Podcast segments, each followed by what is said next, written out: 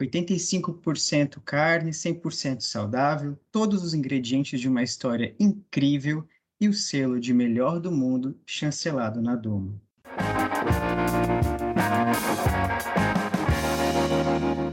Seja muito bem-vindo, Sr. Júnior Durski. Ao rever meu caderno aqui de anotações, eu tive numa palestra do senhor em 2016 e eu percebi quanto me impactou. Esse podcast fala sobre o melhor do mundo igual o Madeiro, e aqui a gente quer mostrar o que o mundo tem de melhor. Então, desde já, muito obrigado por aceitar o convite. Obrigado a você, Leonardo, e estou à disposição aí. Vai ser uma satisfação estar junto aí nessa, nesse programa. Obrigado. Bom, a gente infelizmente aqui não tem o tempo hábil para passar por toda a trajetória do senhor, advogado, vereador, madeireiro, trader, chefe, atleta, empreendedor, são muitas, são muitos chapéus aí. O senhor saiu de Prudentópolis, morou na Amazônia, retornou ao Paraná para iniciar depois o Grupo Madeiro, se eu estiver correto, salvo engano. Como que foi o resumo desse trajeto? É impossível resumir, mas pelo menos os principais pontos dessa trajetória na carreira do senhor. O que levou o senhor para esse mundo da gastronomia? É, na verdade, é, assim, para falar rapidamente, eu de fato nasci em Prudentópolis e depois eu me formei em Direito, não gostei de advogar, é, fui ser vereador e não gostei de ser político. É, meu pai era madeireiro aqui em Prudentópolis, eu fui trabalhar com ele, trabalhei com ele uns dois anos em Prudentópolis, e, mas o ciclo da madeira aqui no Sul tinha terminado. E e aí eu pensei, eu com 22 anos, pensei, já que é para trabalhar com madeira, que eu estou gostando e tal, eu vou embora para Rondônia, eu vou para o norte do Brasil, e lá onde tem madeira, e não, o ciclo lá estava apenas começando, aqui estava terminando. E eu fui para lá e cheguei lá, comecei a trabalhar, fui sozinho, muito pouco dinheiro, só na vontade. Cheguei lá, detestei o negócio, não gostei mesmo, tipo, trouxe o ruim que foi arranjar para fazer. E, mas aí eu pensei, mas eu também não posso é, ficar nessa de não gostar do que faço e aí não fazer nada. E aí que eu, eu pensei, eu vou gostar do que faço, essa é o que eu tenho que fazer. E eu é, sempre digo hoje, você pode, você pode não fazer o que gosta, porque as pessoas normalmente quando saem da faculdade, quando vão entrar numa faculdade, elas não têm maturidade. São duas as duas maiores decisões da vida, é o qual é a profissão e com quem vai casar. As duas normalmente é feito quando a, pessoa ainda não está preparada para fazer essa escolha, né? Então, escolhi a profissão errada, mas pensei, bom, agora eu vou gostar do que faço, é o único jeito. Então, não é que você pode fazer o que gosta. Isso é para poucos, não é muita gente que acerta. Agora, gostar do que faz é para todo mundo. Está fazendo, aprenda a gostar. Aprenda a gostar, se apaixone pelo que gosta, é ruim, vou aprender a gostar. Então, tô quanto comida. Se você for morar na China e não gostar de comer comida chinesa, cara, aprenda a gostar, não tem o que fazer, você não tem alternativa. Então, aprendi a gostar de ser madeireiro, amava minha profissão, e, mas aí, minhas filhas, as duas mais velhas, nasceram lá, quando estavam lá com 10 anos, mais ou menos. É, elas tinham que estudar em colégios melhores do que os colégios municipais que elas estudaram lá. Daí resolvi voltar. Quando cheguei aqui em Curitiba, senti falta de cozinhar, porque eu cozinhei os, os 15 anos que eu morei lá em Rondônia. E não tinha restaurante bom para comer, eu sempre comi bem na casa da minha mãe e sempre fui acostumado com a boa mesa, não rica, mas boa comida comida simples e boa. E aí resolvi fazer um restaurante por hobby, o restaurante Durski. Depois não deu certo, fiquei trabalhando no restaurante, eh, mas perdia dinheiro, apesar de eu gostar muito. Mas de qualquer maneira eu virei trader, eu comprava e vendia madeira que eu conhecia muito bem o norte. E depois eu não achava justo perder dinheiro no restaurante Durski, porque é, o restaurante era muito bom, enfim, e eu não, não conseguia motivar meu time, não podia subir salário, você está perdendo dinheiro, como é que você sobe? Em 2005 eu fiz o Madeiro Prime, exatamente no lado, é vizinho de parede, e também não deu certo. Em 2007 eu fiz mais um Madeiro no Chapaládio, deu errado. Em 2008 fizemos um, Madeiro, ainda acreditando no negócio, um Madeiro no Shopping São José, aqui em São José dos Pinhais, na região metropolitana de Curitiba. Também não deu certo, porque o shopping era novo, o outro tinha piso quebrado, e sempre tinha uma história, sempre tinha um senão aí que não dava certo. Aí, em 2010, nós fizemos um restaurante madeiro aí na Avenida Atlântica, em Balneário Camboriú, e deu certo só na temporada. Quando acabou a temporada, acabou o negócio. Nós não abria nem no almoço mais, porque não tinha cliente. Acabei abrindo mais um restaurante insistindo aqui em Curitiba, no Shopping Estação, shopping consolidado, que não tinha problema. E aí, quando abrimos lá, aí sim, aí foi uma lástima, foi o pior de todos. apesar de ter bastante fluxo e o shopping ser consolidado, nós abrimos no andar errado. Eu abri no, no, não no terra, onde tinha todo mundo, e abri no primeiro andar. E aí que fiquei, eu tinha cinco restaurantes madeiro, um restaurante Durs, que todos eles dando prejuízo, e já por cinco anos, desde que eu abri o primeiro o restaurante madeiro, e aí que eu pensei, o que, que eu vou fazer? Eu preciso acertar esse negócio e, e que eu pensei, a comida é boa, o produto é muito bom, todo mundo elogia a comida, o lugar é gostoso, agradável, tem uma atmosfera boa e o serviço é muito bom, muito humilde, muito muito eficiente o serviço do, do meu time, dos garçons. E como é que pode um negócio dar errado? Um restaurante que dá errado, a comida é boa, o lugar é agradável e o serviço é bom. Aí que eu pensei, bom, a única coisa que pode ser aí que está errado é o preço, né? Então vou diminuir o preço para tentar tentar decolar. E aí nós diminuímos na época 42%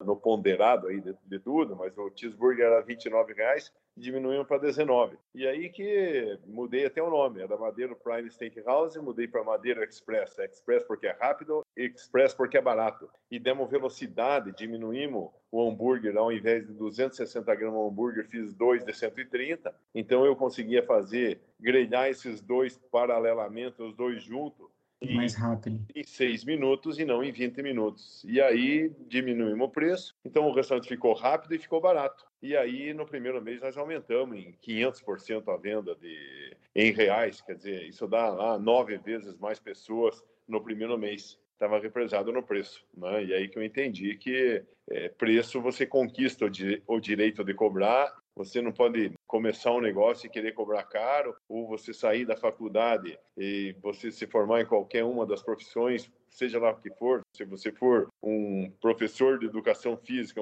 que vai virar um personal trainer, você vai ter que cobrar baratinho para arranjar é, cliente e depois você vai mostrar seu serviço e vai, vai aumentando. Se você for médico, você vai trabalhar no SUS primeiro, vai receber lá 30 reais da consulta e depois você fica, mostra que é bom e vai cobrar 500 reais. Mas primeiro você vai comer poeira, né? Então, assim que funciona. Num Se restaurante também. E aí, aí deu certo, o madeiro deu certo e eu deixei de ser madeireiro trader daí no final de 2010 e a partir de 2011 que eu me dediquei ao madeiro. E hoje nós temos aí 200 e 248 restaurantes. Os nossos restaurantes são próprios, né? não são franquias. Lá no começo eu comecei com franquia e próprio, vi que franquia não era bom, e a gente veio aí num movimento de recomprar os restaurantes que eram franqueados e só abrimos um restaurante próprio hoje. Então ainda tenho três restaurantes franqueados e 245 próprios, enfim. E aí estamos aí, 7 mil empregados, vamos fazer 50 novos restaurantes esse ano mesmo com a pandemia, e tá tudo bem, estamos felizes aí, crescendo bastante. E tá tudo bem, é isso que mostra que a disciplina tem poder de gerar resultados, né? Eu lembro muito quando da palestra que eu tive do senhor, que eu sei que o senhor tem os hábitos. É, agora, depois a gente fala tão recentemente do milagre da manhã, mas o senhor já vinha fazendo milagre, já tem um tempo, né, que o senhor está apostando nesse milagre do dia inteiro que começa cedo. É, a, a Kathleen, minha esposa, sempre fala, eu casei com um robô. Porque eu tenho horário para tudo, eu sou muito nada, tenho horário para tudo, tenho quantidade para tudo, assim, aproveito muito a vida, eu, eu adoro a boa mesa, eu adoro tomar vinho, sabe, eu adoro viajar, mas eu tenho, assim, todo dia eu tomo uma garrafa de vinho e se eu for numa festa, a festa estiver muito boa, eu continuo tomando uma garrafa, eu não tomo duas daí, sabe, eu me controlo e todos os dias eu acordo entre quatro e cinco horas da manhã, eu não uso despertador, e acho uma intromissão, acho uma ofensa quando o cara tá... É, vou dormir cedo, daí para poder acordar entre 4 e 5 horas, eu vou dormir no máximo 10 horas da noite. Normalmente eu vou dormir 9 e meia.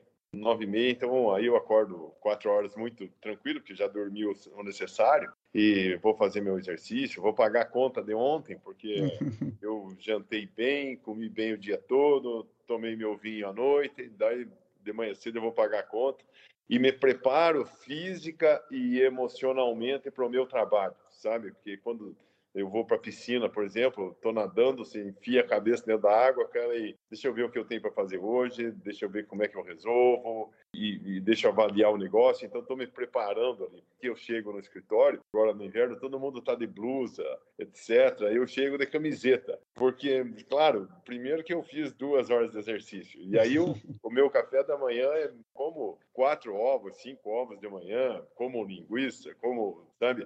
E daí me esquenta essas calorias todas. Então, tanto a preparação do exercício quanto da comida, e claro, essa conta do café reforçado já paguei. Tem que fechar, a conta tem que aí, fechar. Aí é outro desempenho durante o dia, né? Então, sem dúvida nenhuma. É, tem, tem vários empreendedores aí que falam que as calorias também têm EBITDA. Né? É. tem meta para bater. É é, mas falando um pouquinho dessa trajetória toda que o senhor retratou agora, né? Teria várias perguntas, tenho a impressão também que quem nos escuta teria também. Mas o senhor comercializava madeira internacionalmente e empreender requer uma visão global. Esse podcast se chama Born Global por essa razão. Os negócios devem começar globais, pensar em uma solução que ampare aquele consumidor primeiro, local, mas que possa ser replicado ou que tenha raízes mundiais. Esse background de comércio exterior, de buscar tendências mundo afora, serviram de alguma alavanca para esse empreendedor que o senhor se tornou hoje? Ou foi só o trauma que ficou no passado?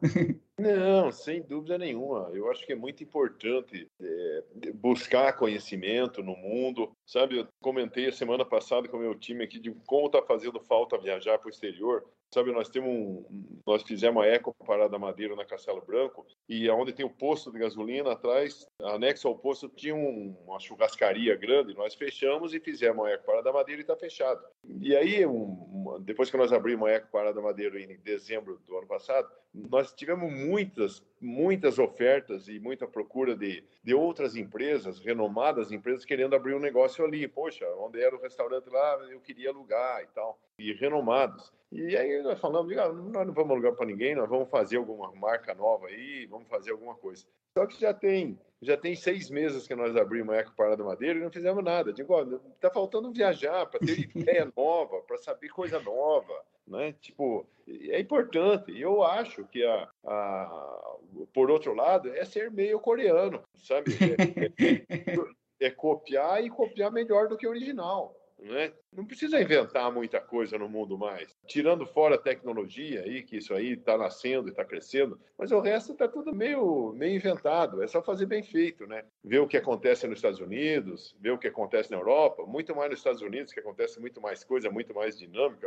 A Europa é muito mais, mais tradicional, né? Que a coisa é. São empresas lá centenárias, etc., as Mercedes-Benz e BMW da vida, e sei lá, e diferente dos Estados Unidos, que é muito dinâmico e vai crescendo muito e tendo muita ideia nova. Então, acho muito importante isso, né? Acho que acho legal querer ser global, pensar global, por mais que nós não tenha a intenção para os próximos anos de internacionalizar nossas marcas, né? Mas sabemos que podemos, se nós quisesse, poderia. Era essa minha minha próxima pergunta, porque eu brinco que um podcast que se chama Born Global é como se fosse uma passagem aérea e está servindo de banco de avião para muitos empreendedores agora nesse tempo da pandemia. Não dá para viajar, mas eu escuto um pouquinho alguém que foi, que contou. Então, esse compartilhar de histórias é a nossa passagem para o futuro, né? O desconhecido que se torna conhecido. Tem uma referência que eu queria trazer para essa conversa de uma professora de Harvard chamada Cynthia Montgomery. Ela fala que é uma coisa que parece óbvia, mas é que as grandes estratégias requerem escolhas claras. É um livro que chama O Estrategista. Era isso que eu ia perguntar para o senhor, seria a minha próxima pergunta, se o Madeiro se projeta internacionalmente no curto prazo, talvez no longo, não sei, mas se no curto prazo existe alguma, alguma ideia nesse sentido.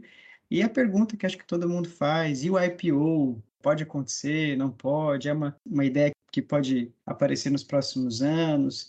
O que, que tem na, na caixa futuro do Madeiro? Se o senhor puder é, abrir, claro. Veja, o, o, primeiro, quanto ao, a nós internacionalizar, é, nós tínhamos um projeto de internacionalização, tanto que nós fizemos o Madeira em Miami, há uns cinco anos atrás. Isso, era isso que eu ia perguntar. E, e nós deixamos aberto lá o restaurante por três anos e meio, quase quatro anos o restaurante.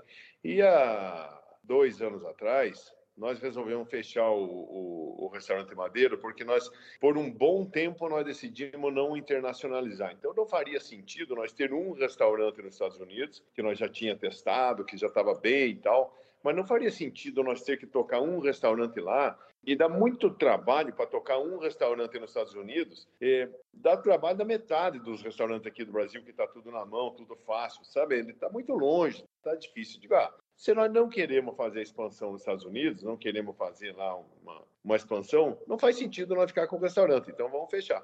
E por que que daí não, não faria mais sentido, nós estava pensando, e nós vamos fechar? Principalmente por causa do, de uma maravilha que aconteceu no Brasil, que o presidente Jair Bolsonaro se elegeu, e aí mudou toda a nossa expectativa e nossa, o nosso positivismo do negócio, sabe? Digo, não. E aí começou a dar certo, eu sou um entusiasta com o presidente Bolsonaro, sou um apoiador, assim, e acho que nós tivemos a felicidade de ter um cara extremamente sério, extremamente honesto, que tem colocado o Brasil, que estamos aí com uma economia eh, sinalizando para um crescimento muito grande. Enfim, acho que ele não precisava judiar tanto de nós quando ele quer, quando ele abrir a caixa de ferramenta e, e xingar todo mundo. Oh, podia ser mais leve um pouco, mas a gente tá junto. Podia né? segurar um pouco mais nossos ânimos, nosso coração, às vezes. É, né? é. Mas estamos juntos. E aí que eu pensei, ah, não faz sentido a gente internacionalizar e pegar, sei lá, metade, 40% do, do nosso recurso financeiro, do nosso dinheiro, e investir nos Estados Unidos e fazer a expansão lá, sendo que no Brasil vai ter muita oportunidade. É, o Brasil está precisando muito mais de nós agora. Vai ser um país agora que vai crescer muito mais, nos dando muito mais orgulho, porque a corrupção tinha já no início já sumido. Na esfera federal não se vê falar em corrupção. Eu sempre achei que isso era o câncer do Brasil. Vamos investir no Brasil e vamos vamos fechar os Estados Unidos, depois, quando nós quiser, nós voltamos e fazemos um, um, plano de trabalho e vamos trabalhar lá. E aí, aqui no Brasil tem muito, muita oportunidade. No começo de 2018 nós fizemos Jerônimo, deu muito certo, nós já temos quase 100 restaurantes Jerônimo. É, enfim, abrimos outra frente de crescimento, né? Então, agora nós fizemos a Eco Parada Madeiro também, está um sucesso. É outra frente de expansão muito grande que nós podemos fazer aí sem Eco Parada Madeiro no Brasil. Fizemos lá na Eco Parada Madeiro mesmo Madeiro Chicken e deu muito certo. E nós podemos fazer 500 Madeiro Chicken no Brasil. Daqui cinco anos, no meu sonho, não é no business plan, mas o meu sonho é que daqui cinco anos nós tenha mil restaurantes e nós estamos preparados para isso. Né? Não, isso não é não é um dado oficial, isso é, que eu estou falando é muito mais sonho de um empreendedor otimista e, e, para ser empreendedor o cara só tem uma premissa básica, ou é, ou é otimista ou não é empreendedor. Né? Então, pode crescer muito. Eu não sei se, se fazer mil restaurantes, mil e quinhentos. Eu sei que nós. Eu tenho muita vontade de continuar crescendo e, assim, apesar de eu ter 59 anos, eu me cuido muito do físico, da mente e estou muito animado ainda, haja, haja vista que a minha filha mais nova tem cinco meses, né? Então, então tem animação de sobra. Mas que ótimo. É, bom, eu ia sugerir que o senhor, nessa conversa rápida que nós tivemos aqui, se o senhor, claro, que é um entusiasta do investimento no Brasil, e é bom que todos nós sejamos cada vez mais investidores no Brasil e mais otimistas, empreendedores de Brasil, porque é isso que contempla o nosso patriotismo, nosso nacionalismo, acho que tudo isso é alimento para o nosso dia a dia. Mas se o senhor pudesse também deixar uma mensagem para aqueles que querem se internacionalizar, ou mesmo para pessoas de fora que estejam pensando em investir no Brasil, eu digo isso porque o conteúdo desse podcast vai ser traduzido para inglês e espanhol, mas qual seria a mensagem que o senhor pode deixar para que esses empreendedores também tomem fôlego nesse contexto da pandemia? Não, sem dúvida nenhuma, dar certo no Brasil é bom, dar certo nos Estados Unidos ou na Europa é melhor ainda.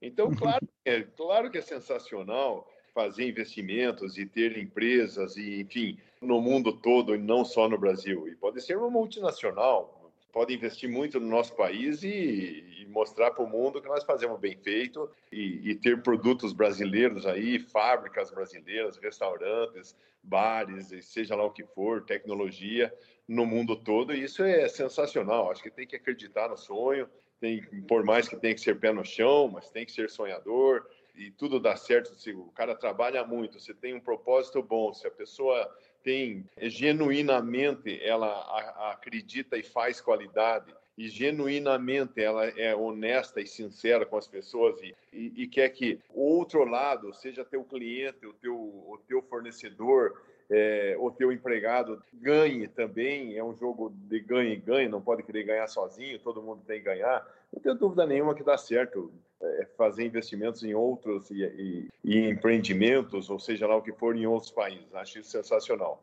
Agora, eu sou entusiasta, entusiasta do Brasil, sabe?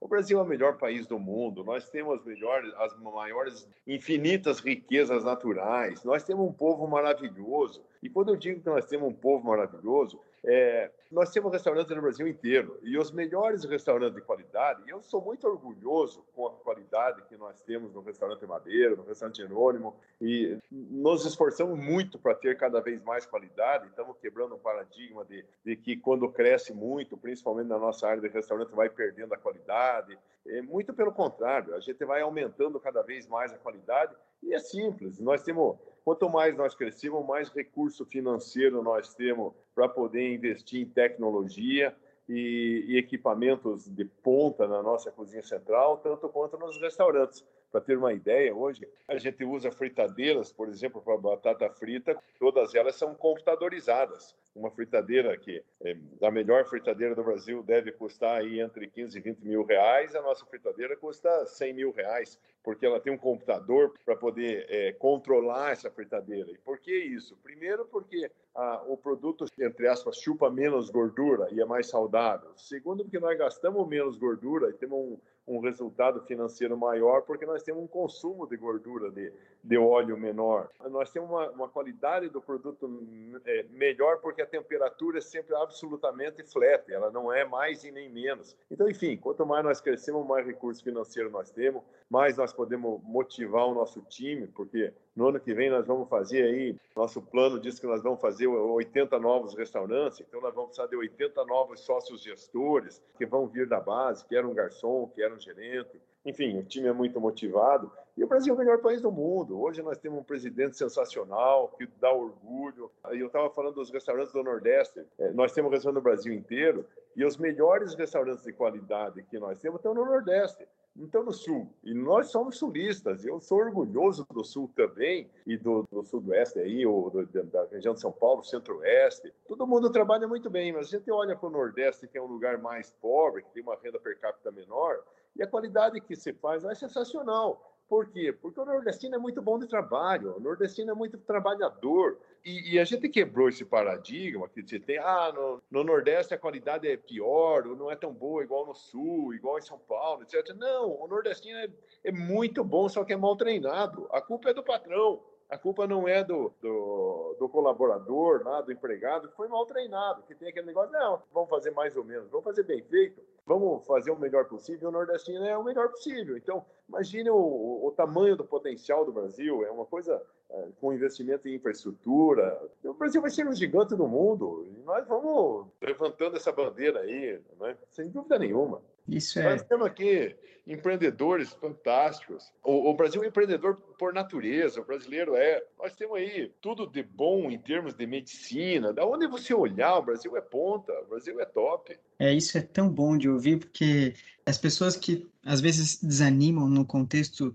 tão é, cheio de corrupções, cheio de problemas, sujeiras, obscuridades, a coisa vai se tornando mais ofuscada. E esse brilho que o senhor tem, quanto a ser brasileiro, quanto a, a levar essa bandeira do Brasil. Hoje eu é, tive em outros locais também e posso dizer que é, não é porque eu estou aqui, mas que eu conheço o melhor hambúrguer do mundo, né? Então, isso é com certeza uma bandeira em que o Brasil tem muitas coisas em que pode ser o melhor do mundo. É, esse podcast fala que a gente quer descobrir o melhor do mundo porque o, que quer saber o que o mundo tem de melhor a oferecer. Então, conversar conhecer empreendedores que têm uma trajetória sólida, como tem o Grupo Madeiro, como tem outras empresas e outras entidades que são quem nós eh, entrevistamos aqui.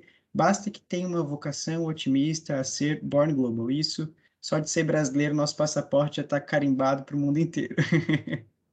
Sem dúvida. E o mundo inteiro tem vontade de ser brasileiro. Pô, vocês são tão felizes. O país é tão lindo. Né? Exato. Agora com a família para o Nordeste, a gente sempre viajou sempre viajou bastante, é, dividia as viagens entre Estados Unidos, Europa. Eu, eu gosto muito da Europa porque comida boa, comida boa está lá, né? E E agora, como não pode viajar, então a gente tem ido muito para o Nordeste. É, é, sensacional, cara. Não deve nada para o Caribe, cara. Tipo, aqui é, é, show. O nosso povo é querido. Você vai para o Nordeste, é um povo querido. Um povo que te agrada. E o nordestino tem a vantagem, se ele errar em alguma coisa, não dá nem ficar bravo com ele. Ele é tão simpático, cara.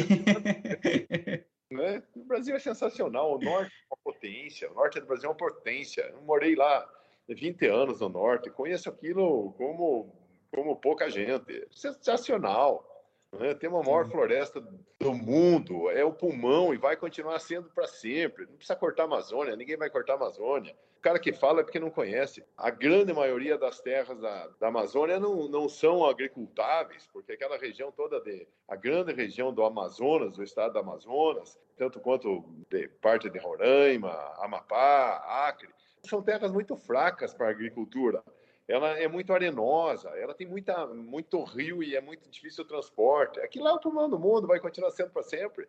Com certeza. Eu sou, eu sou natural do Mato Grosso do Sul, hoje moro em Florianópolis, então a gente sabe que quem conhece verdadeiramente é. o Brasil está nesses lugares aí. Exatamente, exatamente.